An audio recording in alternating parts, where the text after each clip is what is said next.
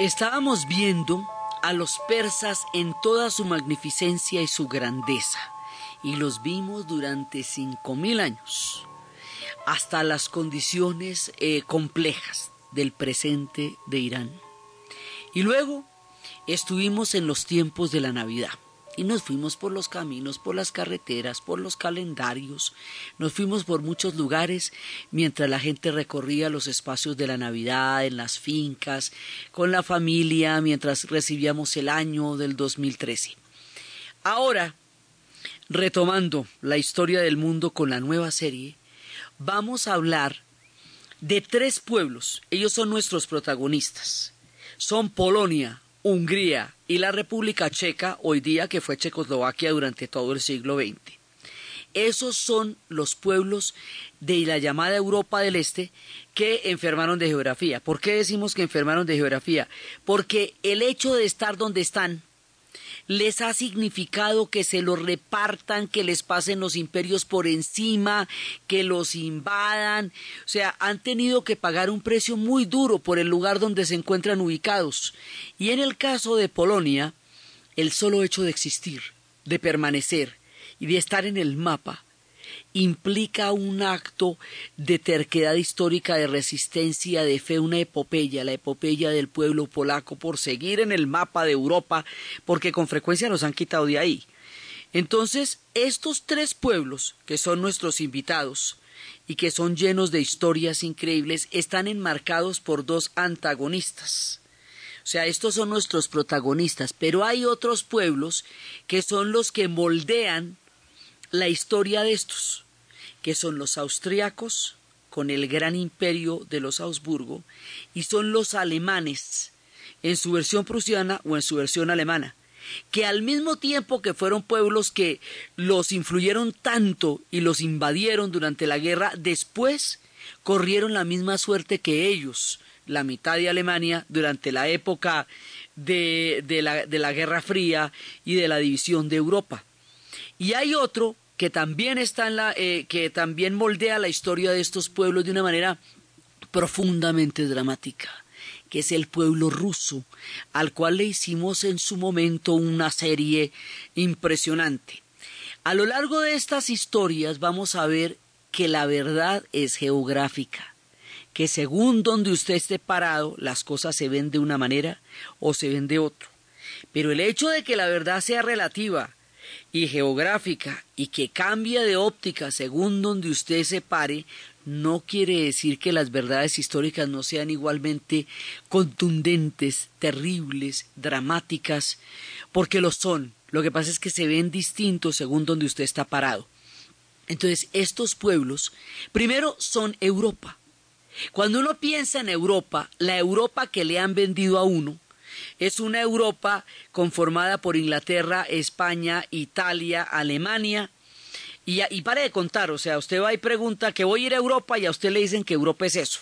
Y resulta que esto es Europa y es donde se han cocinado y se han producido los cataclismos más impresionantes de la historia del siglo XIX y XX. Si fuéramos a encontrar un epicentro de los tsunamis, lo encontraríamos en la Europa del Este y lo encontraríamos en los Balcanes. Esta otra Europa, esta Europa eslava, siempre ha sido, eh, digamos, vista con ojos menos importantes con que la Europa occidental se ve a sí misma. E inclusive la categoría este es una categoría política, es una categoría ideológica.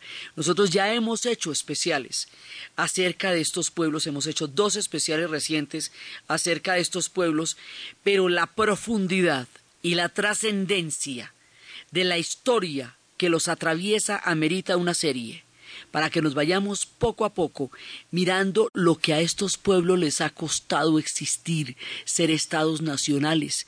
Esta serie tiene acción, suspenso, intriga, romance, violonchelos, violines, guerras, cataclismos romanos, celtas, tiene de todo como en botica porque aquí, en este punto de nuestro relato, la historia está llena de movimiento y de convulsiones, son, son historias dramáticas, marcadas de manera entrelazada por el dolor y la belleza.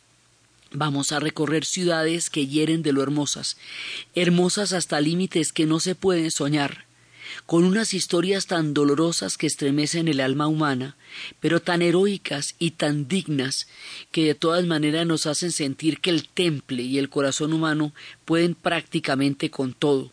Historias sobrenaturales, como las de Polonia, que habiéndole fallado todo lo humano, se concentra solamente en su admiración por lo divino porque sólo allí, en lo sobrenatural de la fe, reside alguna forma de confiabilidad del pueblo polaco con respecto al planeta Tierra donde tan mal se le ha tratado. Vamos a ver historias de pueblos que vinieron de la estepa y crearon el mundo de los eslavos y el mundo de los magiares, de esa gran migración que viene de lo profundo de la estepa que asesentaría en Hungría para crear el pueblo de los Arpat. Entonces, estas historias están entretejidas con la historia de los siglos de los continentes, con las órdenes mundiales, con la Santa Alianza, con la Primera Guerra Mundial, con la Segunda Guerra Mundial, con las revoluciones románticas, con los estados nacionales, con la expansión del Imperio Romano, con la llegada del alfabeto cirílico, con las rupturas de la fe ortodoxa. O sea, son historias donde todos los caminos de la historia se cruzan y se entretejen como si fuera una bufanda. Sí, tienen hilos de todas partes. Entonces tienen una parte interior que son los tres pueblos que vamos a tomar y otra parte exterior que son los imperios que se han repartido a esos tres pueblos que vamos a contar. Entonces muchas veces vamos a tener que hablar de los imperios para poder entender la situación de esos pueblos dentro de los imperios. Y cuando eso pase, vamos a hablar en algún momento de nuestra historia de Sisi Emperatriz, la preciosa esposa del emperador Francisco José, que hallaba solamente paz en los núbiles palacios de Hungría, frente al boato de la corte vienesa que tanto la agobiaba y la hacía sentir tan fuera de lugar, con todo su esplendor y con todo su, su lujo excesivo en aquella época que más la oprimía que hacerla sentir privilegiada por haber sido emperatriz de una época tan convulsionada como aquella a la que ella le tocó vivir. Por supuesto que habrá valses de Strauss, necesariamente, si la Viena nos está alumbrando, pero sobre todo habrá historias de pueblos que han luchado profundamente por su nacionalismo.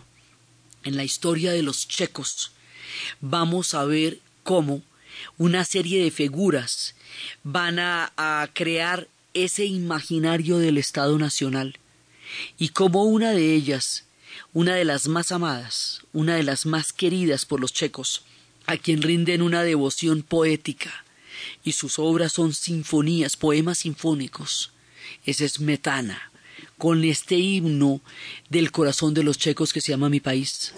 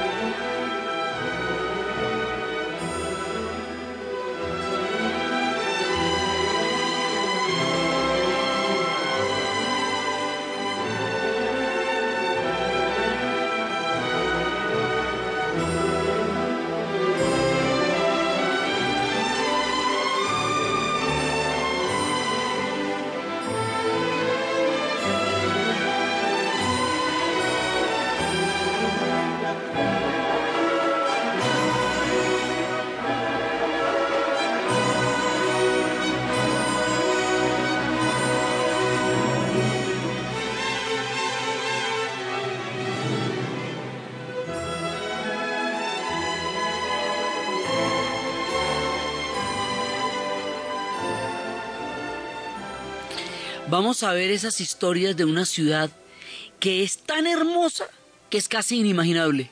La belleza de Praga conmueve, hiere a la vista, sugiere una fantasía en que uno no puede siquiera sospechar la belleza de Praga. Praga con sus calles de los alquimistas, Vamos a ver emperadores extraviados en los destinos, como el emperador Rodolfo, que se enamoró de Praga y de Bohemia y de los alquimistas, se dedicó al esoterismo y abrazó la fe de los protestantes en la época de la más dura del imperio austrohúngaro. Vamos a ver personajes, uno metiéndose con los checos y metiéndose con Praga, se está metiendo en historias muy fuertes, porque se está metiendo con, con Kundera también la literatura, se está metiendo con Kafka se está metiendo con Jan Neruda, aquel en cuyo nombre Neftalí Reyes Baso Alto adoptó su apellido para el seudónimo que lo haría el más entrañable de nuestros poetas, Pablo Neruda. Vamos a ver historias de cómo este pueblo fue repartido, de cómo este pueblo ha, vivido guerras terribles como la guerra de los 30 años, porque es que uno solamente tiene la idea de las dos guerras mundiales, pero la guerra de los 30 años destruyó Bohemia, esta bohemia maravillosa, la bohemia de los cristales, la bohemia de, de, de los gitanos. Los gitanos van a ser permanentemente, todo el tiempo, personajes que van a estar en nuestro relato, porque estos son pueblos eslavos, pero entre ellos moran los gitanos, y los gitanos se nos van a, se nos van a atravesar a lo largo del camino. Y dicen los de Bohemia que es por los gitanos, que Bohemia quedó siendo una especie de sinónimo de la rumba, la parranda, el trasnocho, eh, la, las horas de vigilia en compañía de los amigos hablando paja, dicen los bohemios que no son realmente los eslavos los que son así, sino es ese toque gitano que le dio a ese nombre el sinónimo de la parranda.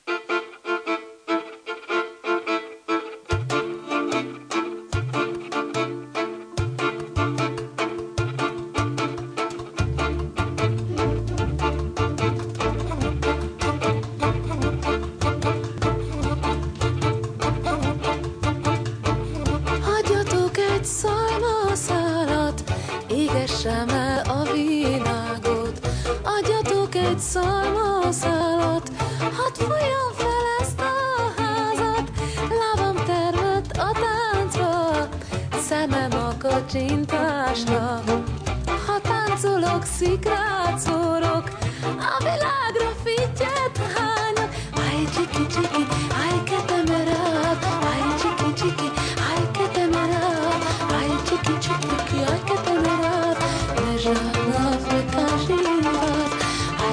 Los gitanos que atraviesan también nuestro relato vienen del norte de la India, vienen del Rayastán, pero según donde los vayan encontrando, los van llamando.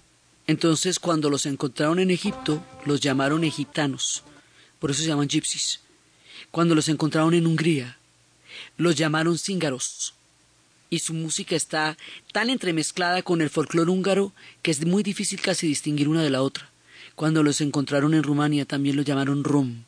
Ellos se llaman a sí mismos también el pueblo de Rom. Hablan la lengua romani.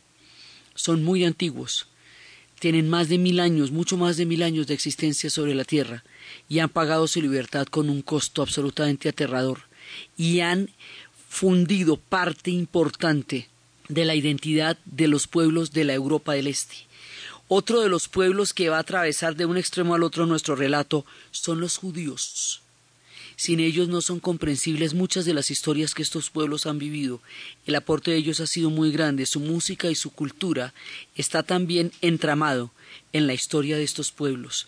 Los judíos ashkenazis, los que llegaron de todas partes después de la, de, la ruptura de la expulsión del templo del Imperio Romano y llegaron a Europa del Este.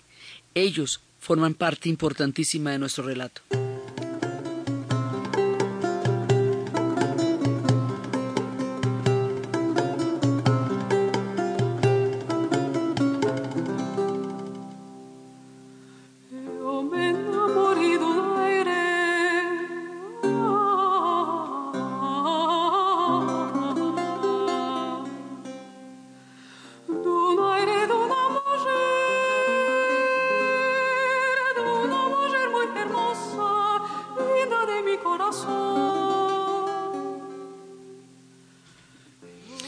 Estos son cantos sefarditas.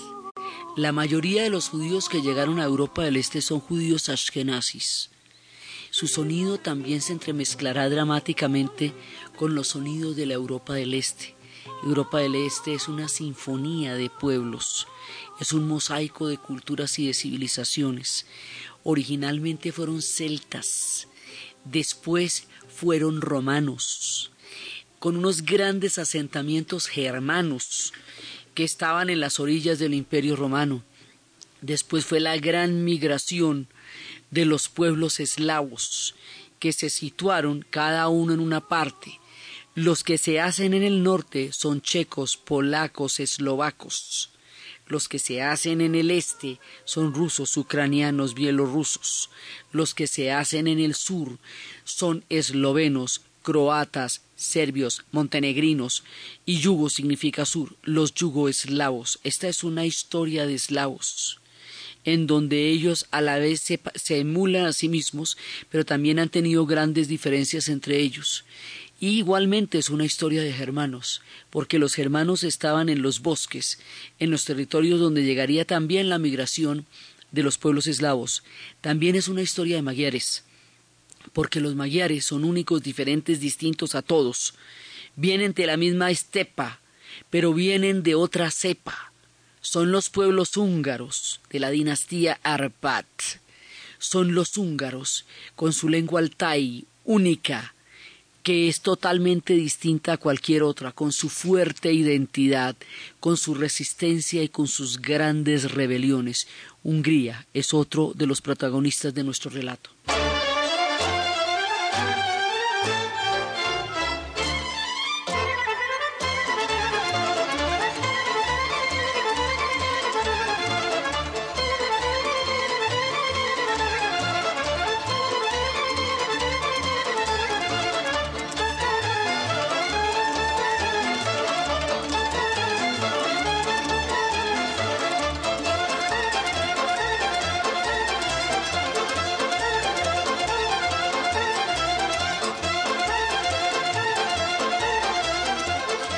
Húngaros también tienen una historia muy compleja.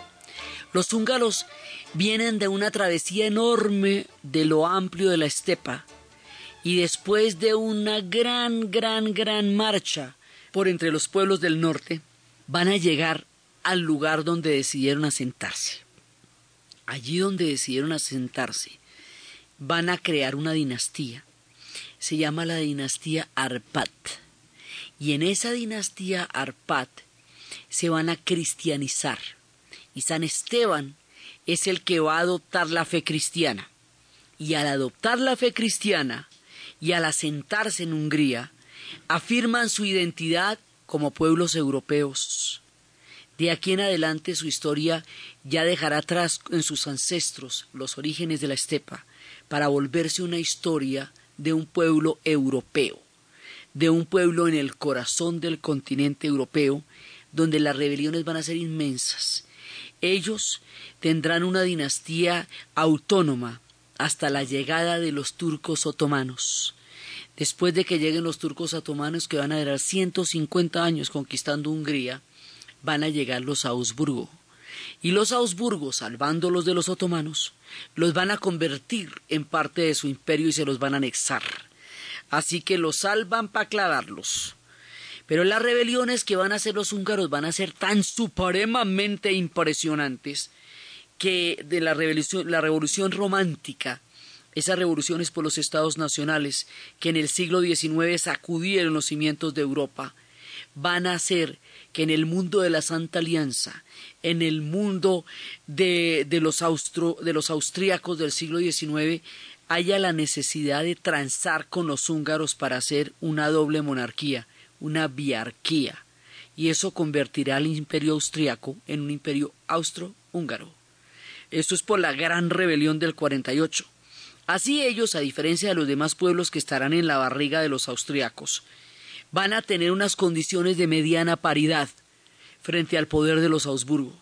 Y es en esa época que les digo que así sí le gustaba irse para Hungría porque allá se sentía tranquila, sentía en los húngaros unos grandes hermanos que le daban a ella tranquilidad y felicidad mientras que se, mientras se sentía presa en los castillos y en los palacios absolutamente eh, e impresionantes de lo que era la Viena de la época. Entonces, ellos después de eso se van a convertir cuando termine el imperio en Estado nacional, pero quedan mochadísimos de territorio. Ellos antes eran un pueblo grandísimo, comprendían la Transilvania, comprendían la Eslovaquia y comprendían el mundo húngaro propiamente dicho. Cuando termine el imperio austrohúngaro y ellos se vuelven país, se vuelven país con la mitad del territorio. Su parlamento es tan grande como el de Buckingham, pero ellos dicen que era un parlamento para un país mucho más grande. Lo que le quitaron a ellos se lo echaron a los rumanos, motivo por la cual la Transilvania queda en Rumania, y la Eslovaquia queda junto con los checos, quedaría para ser un país que se llamaría Checoslovaquia. Entonces los húngaros tienen nostalgia de eso que pudieron ser y que a la hora de volverse Estado serían poquiticos. Y ellos van con un imaginario muy grande, con un semicírculo de héroes en la plaza principal de Budapest, dando testimonio de toda su historia y de toda su saga en esa lengua única que solo ellos hablan.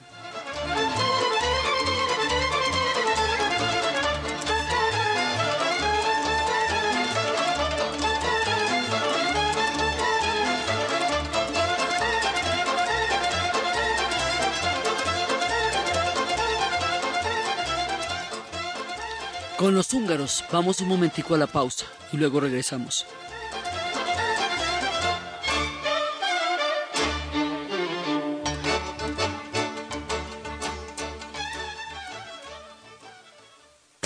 Última hora Deportiva Caracol. 10 de la mañana, 32 minutos. Terminó uno de los partidos más importantes en la fecha 22 de la Liga Premier del fútbol de Inglaterra. Manchester United, líder, le ha ganado 2 por 1 al Liverpool. Los goles de Robin Van Persie y Vidic para el local. Sturridge descontó para los Diablos Rojos del Liverpool. A las 11 de la mañana jugarán Arsenal y Manchester City. El United el líder con 55 puntos, seguido del City con 45 y el Chelsea con 41. En el calcio italiano, sobre 75 minutos, el Napoli le gana 3 por 0 al Palermo. Es titular Camilo Zúñiga y emergente Pablo Armero en el Napoli. Udinese y Fiorentina empatan uno por uno actúan en Fiorentina Juan Guillermo Cuadrado y Luis Fernando Muriel en el Udinese y Juventus como líder visitante le gana uno por cero al Parma a esta hora. Hoy a las seis de la tarde en el Mundialito de la categoría sub-15 en la Tawichi Aguilera, la selección Colombia de esta división enfrenta al equipo local con un empate será campeón de este torneo de fútbol juvenil. En la Toyota Racing Sirius en Nueva Zelanda, Tatiana Calderón, la única mujer y piloto colombiana, partió en las primeras válidas en la casilla número 12 y terminó en la primera válida del fin de semana en esa posición 12. En la segunda y la tercera ocupó la posición número 11 y el delantero colombiano Santiago Treyes marcó su primer gol del año con el San Luis en la derrota 2 por 1 frente al Cruz Azul como visitante en el fútbol mexicano. Y esta tarde se complementa el partido del béisbol en Colombia, que va en la séptima entrada con victoria de los Caimanes visitantes 8 por 2 sobre los Tigres de Cartagena. Más información en www.caracol.com.co y en Twitter, arroba caracoldeportes. ¡Estamos listos! si piensas pasarte de vivo con licor, no se maneja mejor. Deja el carro y regresa en transporte público. Podrás recogerlo mañana. De eso no te arrepentirás y sí muy vivo estarás. Que no controle tu vida, disfruta sin embriagarte, porque hay alguien que te espera. Lleva el timón. Un mensaje de Caracol Social. Esta es la hora en Caracol Radio. En Caracol Radio son las 10 de la mañana y 35 minutos. Pax, Pax, alivian un Pax. congestionado, bien maluco, la cabeza se me explota, necesito mejorar ya. Pax, Pax, alivian un par. Tratamiento sintomático de resfriado común es un medicamento, no excede su consumo. Leer indicaciones y contraindicaciones. Si los síntomas persisten, consulta a su médico. Registro sanitario INVIMA 2009 M009170.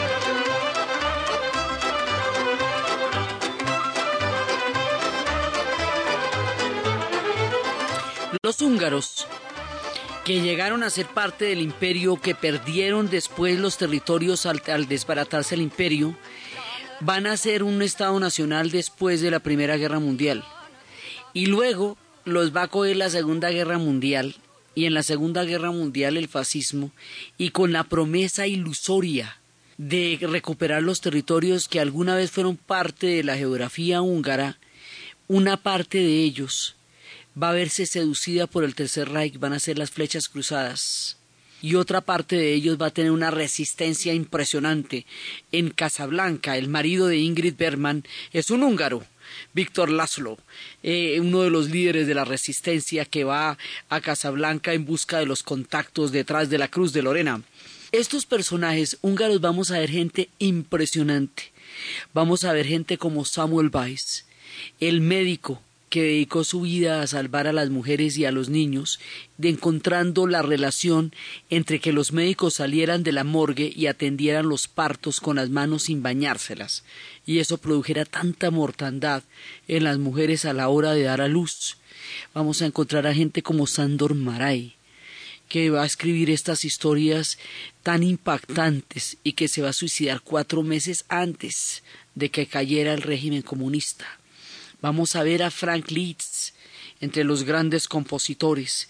Vamos a estudiar estas historias impresionantes de los húngaros y luego, cuando termina la guerra, los húngaros van a enfrentar el yugo soviético que para ellos va a ser muy fuerte y frente a los soviéticos van a ser la rebelión más grande de todas, que es la rebelión del 56. Todos los demás se rebelaron, pero esta esta fue gigantesca. Y fue después de esta rebelión que ellos quedaron en unas condiciones muy graves hasta que ellos mismos rompieron las alambradas que los separaban de los austriacos, dando origen así a la revolución de terciopelo que durante el año 89 cambiaría la faz de la tierra y terminaría con un orden mundial. Todos los órdenes mundiales que se han dado en Europa han afectado esta zona o se han producido en ella. El tercer país del cual vamos a hablar es el que tiene la historia más dura de todas, también la más, la más épica, pero la más dura. Son los polacos. Los polacos fueron, durante el siglo XIII, un gran pueblo. Fueron parte, con el ducado de Lituania, de dos pueblos de un enorme acervo de civilización y de cultura. La Universidad de Cracovia era un gran centro de conocimiento en la época, y allí se generaba un clima de tolerancia frente a la población judía, a diferencia del resto de la Europa, donde las comunidades judías recibieron muchísimos, eh, mucha discriminación y exclusión. En esta Polonia, los judíos fueron recibidos con, mucho, eh, con mucha tranquilidad, lo que hace que los asentamientos judíos en Polonia van a ser muy grandes, son los judíos ashkenazis y también en Hungría los judíos alrededor del siglo XIX se entrelazaron con la sociedad húngara formando parte importante de todo su acervo cultural. Por eso decimos que los judíos son parte de todas nuestras historias. Entonces resulta que los polacos, que conocieron tempranos esplendores, cuando Europa todavía se debatía en las guerras del medioevo, los polacos ya eran un pueblo bastante culto y avanzado. Los polacos van a tener un enemigo con el cual se van a ver enfrentados a lo largo de los siglos, que es Rusia. En la serie de Rusia, nosotros veíamos sus enfrentamientos con los polacos. Ahora, en la de Europa del Este, vamos a ver los enfrentamientos de los polacos contra los rusos, porque hemos cambiado de plano geográfico, así que estamos al otro lado de la historia de los rusos y ahí están los polacos. Entonces, cuando Austria, Prusia y Rusia se convierten en las potencias centrales de la Europa, Polonia, la muy sofisticada Polonia se ha debilitado, su dinastía Yangelo se ha atomizado dividiendo sus reinos cuando los pueblos de al lado se han unificado y creado proyectos tan poderosos como el militarismo prusiano, como la Rusia de Catalina o como la Austria de los Augsburgo, siempre los Augsburgo, siempre los Augsburgo nos van a acompañar de lado en todos los programas determinando a la gente, eh, eh, accionando sus historias, eh, metiendo toda su, su influencia, siempre los Augsburgo van a estar a lo largo del relato todos los Augsburgo con su tumba de los capuchinos, siempre los Augsburgo, Viena por aquí, siempre Viena. Pero nuestra historia es de polacos, checos y húngaros. Polonia fue repartida entre Austria, Prusia y Rusia y duró 150 años sin ser un Estado nacional. Y en esos 150 años en que no fue un Estado nacional, cuando estaba totalmente atomizada, metida entre, entre, otros pueblos. Decíamos cuando estábamos hablando en los especiales que nosotros no hemos tenido problemas de desaparecer como nación. O sea, digámoslo de esta manera, si el tema de la Corte de la Haya nos ha producido un sentimiento tan profundo con respecto a las aguas de San Andrés, y nos hemos sentido mutilados en una identidad histórica que, considera, que hemos, consideramos y es nuestra. Imagínese lo que es que a usted le acabe en un Estado nacional y se lo repartan entre tres pueblos. ¿Y usted qué viene siendo al otro día? Usted es polaco y siempre será polaco, y si está en Rusia, usted no se va a llamar ruso porque se lo hayan repartido allá, ni eso lo va a convertir en prusiano, ni eso lo va a convertir en austriaco. Pueblos que hablan otras lenguas, tienen otras identidades y pertenecen a otros orígenes de la historia. Entonces, la furia de los polacos, la herida mortal de los polacos, solo tiene un único consuelo, fuera de la imagen de la Virgen de Shestashowa, cuya historia contaremos, con toda la devoción con que ellos la viven, el único consuelo durante los años terribles, siglo y medio, de la repartición y de la inexistencia del Estado Nacional, el único consuelo que han tenido los polacos es, será y es siempre Chopin.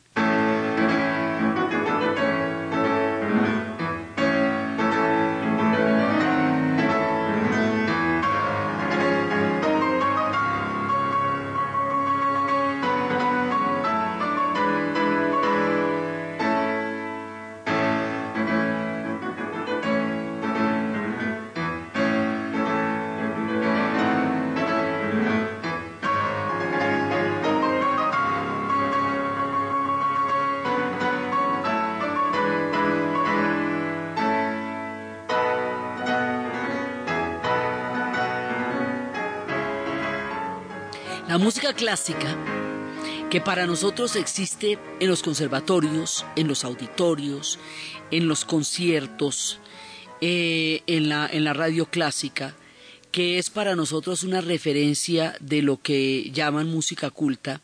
En Europa del Este la música popular. Allá es lo que la gente toca, es como la gente es, es lo que la gente siente.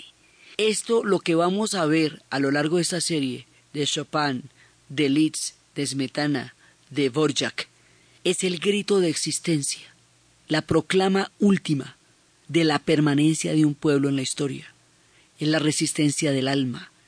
Que Chopin escribiera piezas musicales que llamara la polonesa, cuando Polonia no existía, era un acto de resistencia feroz contra cada uno de los pueblos que la tenían oprimida. Vamos a ver la banda sonora de estos pueblos es impresionante porque sale del corazón de las entrañas. Hoy por hoy los, jóvenes checos se paran en las plazas de su hermosa ciudad de Praga, tocando música popular con chelos y con violines. Es su formación, nacen con los chelos puestos, nacen con los violines a su lado, así que chelos y violines nos acompañarán en toda la serie los polacos, prendidos de Chopin, con ese hermosísimo museo que es una casa sobre la montaña, en donde sobre una estela de roca, en la parte de arriba de la montaña, está una casa hermosa, dedicada al hombre que hizo posible la vida del alma del pueblo polaco durante los días más duros de su historia del siglo XIX que la del XX sería peor. Los polacos van a aparecer como Estado Nacional después de la Primera Guerra Mundial. ¿Por qué todo el mundo aparece como Estado Nacional después de la Primera Guerra Mundial? Porque todos formaban parte del Imperio Austrohúngaro. Y al desbaratarse el Imperio Austrohúngaro, todos los pueblos que tenían la barriga van a salir de la barriga de los austrohúngaros, de los austriacos, y se van a convertir en estados nacionales, motivo por el cual, después de la Primera Guerra Mundial, va a surgir Polonia, Hungría, Checoslovaquia, Bulgaria, Rumania, y a todos estos pueblos se les va a dar la denominación de Europa del Este. Estos pueblos luego van a ser en la Segunda Guerra Mundial, primero, toda la ruta de la invasión de la Alemania nazi. Y en el caso, en el caso de los polacos la cosa es dramática, porque antes de declarar la, la Segunda Guerra Mundial, Hitler y Stalin hicieron un pacto para repartirse Polonia. El 90% le tocó a los alemanes y un pedazo le tocó a los rusos, que hicieron allí la matanza de Katyn, una matanza gigantesca para invalidar cualquier resistencia de la oficialidad polaca a la invasión. O sea que Polonia empieza la Segunda Guerra Mundial de una vez repartida. La República Checa, a su vez, en una conferencia de apaciguamiento para tratar de que Hitler no se comiera la Europa occidental, le dieron y le sirvieron en bandeja a los checos y dividieron Silesia, Moravia y, y Bohemia entre el Tercer Reich de manera, ¿eso qué quiere decir? Que en la conferencia anterior decidieron que a usted lo repartían y al otro día por la mañana le van entrando las tropas nazis, que porque por allí decidieron que usted era parte del reparto. ¿Sí? Y en el caso de los polacos, la guerra empezó por ellos. El paso previo es Checoslovaquia. Pero luego, cuando se disparan los primeros tiros en las paredes de Gangst, en ese momento es cuando Inglaterra declara que si a las 11 de la mañana las tropas nazis no han huido, no se han retirado de Polonia, estalla la Segunda Guerra Mundial y estalla la Segunda Guerra Mundial el primero de septiembre de 1939 en Polonia, cuando los polacos salen a caballo con los sables en alto en una carga de caballería para enfrentar los tanques de las divisiones blindadas de los nazis, que es una cosa absolutamente increíble de ver. Y ellos se defenderán. Y después de toda la amargura que van a vivir, de que la guerra y lo del proyecto nazi haya manchado su tierra con el campo de concentración de Auschwitz, porque Auschwitz queda en Polonia, lo que le da una cosa, de, queda una hora de una de las ciudades más bellas de nuestro relato, que es Cracovia. Cracovia es una joya, una joya lindísima más o menos a 40 minutos, una hora de Cracovia queda el campo de concentración de Auschwitz, que es y el de exterminio de Birkenau, que mancha ese suelo polaco con una historia indeleble de infamia de la humanidad. Entonces a los polacos les tocó esto. Y en 1944 hicieron una sublevación de tal tamaño, la sublevación de Varsovia.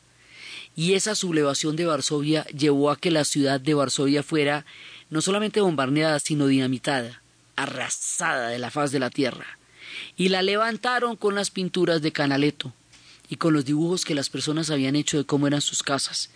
Desde el 48 hasta el 80 levantaron la ciudad de Varsovia, que hoy es patrimonio de la humanidad por una de las reconstrucciones más heroicas de la historia del mundo, que fue la reconstrucción de Polonia. Polonia con Chopin, con la Virgen de Shostasowa, con la amabilidad de sus gentes, con la dulzura de sus pasteleros, tiene la historia más brava de todas.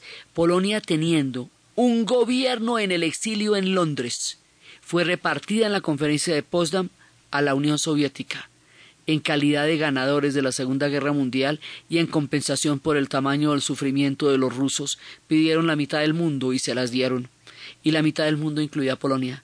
Así que para los pueblos que quedaron bajo el reparto soviético, y específicamente para el caso de Polonia, Hungría y la República Checa, la guerra nunca terminó hasta que cayera el muro de Berlín.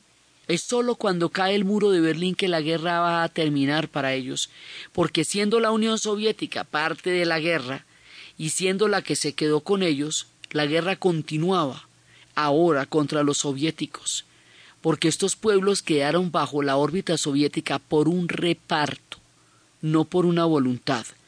No fue el caso de Yugoslavia, que con sus propias manos construyó un socialismo como un proyecto alrededor de la figura histórica de Tito. Esto fue una decisión que luego fue implementada a golpes de tanque y de golpes de Estado, digamos, eh, en, la, en el 48, cuando se hace efectivo lo que se pactó en la conferencia de Potsdam. Todas las historias que van a influenciar a estos pueblos de una manera tan dramática no se decidieron en sus ciudades, ni las decidieron ellos. Las decidieron en Viena, o en Berlín, o en Potsdam, o en Yalta. En otras partes, los órdenes mundiales decidieron el destino de millones de seres humanos, y a estos seres humanos que les tocaron los repartos, y cómo ellos lograron atravesar los días más oscuros con el arte, con la literatura, con la poesía, con la música clásica, es una de las pruebas más profundas y estremecedoras de la, fuerza y de la irreductibilidad del espíritu humano, la permanencia de Polonia en la historia, la manera como ellos sacaron adelante su país y su pueblo después de la gran sublevación, las huellas que quedan en Varsovia, las huellas que quedan de flores y placas. Donde hay flores y placas hubo ejecuciones en masa, y ahí en muchas partes. La belleza de este país, la manera como ellos se yerguen ante la historia, la revolución que hicieron con los astilleros de Gans, el movimiento de solidaridad, el papel inspirador del Papa Juan Pablo II, que para ellos fue una, un llamado de la historia hacia una rebelión católica. Vamos a ver historias de religiones a lo largo de este relato. Los polacos son católicos hasta la médula de los huesos, y la fe católica les ha inspirado a ellos este amor por lo sobrenatural, cuando todo lo humano les ha sido ajeno y traidor. Los checos, en cambio, son más bien escépticos, eh, son más bien ateos, despedazados por las guerras de la Reforma, viendo los estragos que eso generó, después de las cicatrices y las profundas heridas de la guerra de los treinta años, la religión dejó de importarles, porque vieron que por su causa muchas desgracias habían venido sobre ellos. Los húngaros son católicos, y quedaron siempre bajo, no solamente bajo la profunda influencia de los Habsburgo, sino que en la conversión de San Esteban al catolicismo marcó su destino con los pueblos europeos. Entonces la religión significa cosas distintas en cada uno de estos países. John Hughes, cuya estatua está en el centro de la plaza principal de Praga, y se ve desde la casa donde están los dibujos de, de uno de los hombres más hermosos con esas mujeres lánguidas y núbiles con las que representó los afiches de Sara Bernard. Esta gente de arte, esta gente donde el jazz ha sido una resistencia, esta gente que es capaz de tener cantantes tan profundos, se entrelazan porque sus historias están profundamente unidas, porque a ellos les tocaron los, los grandes imperios, les tocaron el imperio austrohúngaro, les tocó el imperio otomano, les tocó la, eh, la expansión de la Alemania nazi, les tocó el estalinismo, les tocó la revolución de los valores, les tocaron las grandes rebeliones que cada uno hizo a su manera y en su momento y de las que hemos hablado y continuaremos hablando. A ellos les ha tocado a punta de levantamientos defender cada pedacito de tierra que tienen. Entre levantamientos, poetas, escritores y compositores, esta gente se ha peleado de una manera tenaz el derecho a existir. Su presencia en los mapas actuales es su mayor victoria.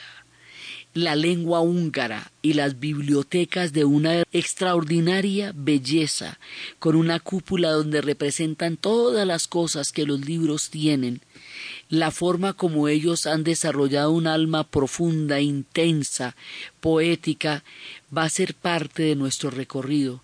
Habrá historias muy fuertes, muy dolorosas, porque los dolores del siglo supuraban en esta zona.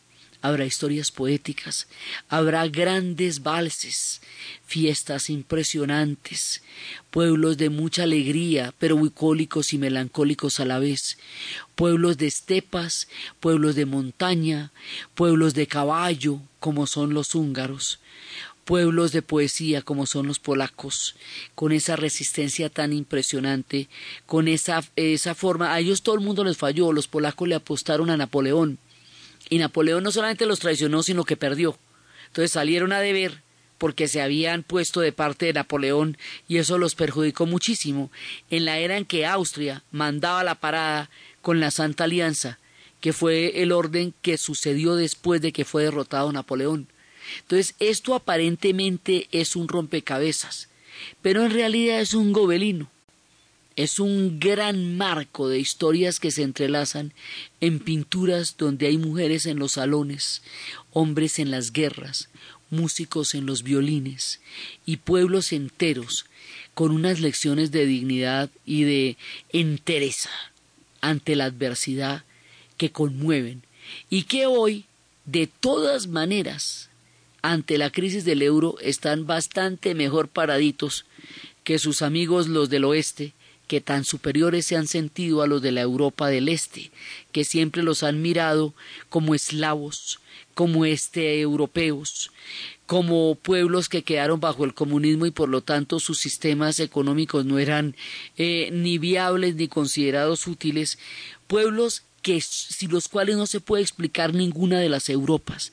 Esta es Europa. Esto también es Europa. Pero es una Europa desconocida porque el, el, eurocentrismo no solamente se aplica para todos los demás pueblos que hemos visto, que es el caso que tantas veces hemos señalado en África o en Irán. El eurocentrismo también se aplica para los europeos.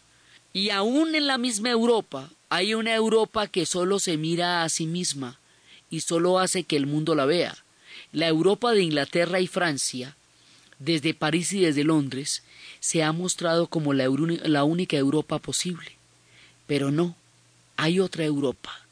Hay una Europa en dos ciudades medievales que se unieron a través de un puente para formar una ciudad hermosísima, Buda y Pesh, para formar Budapest.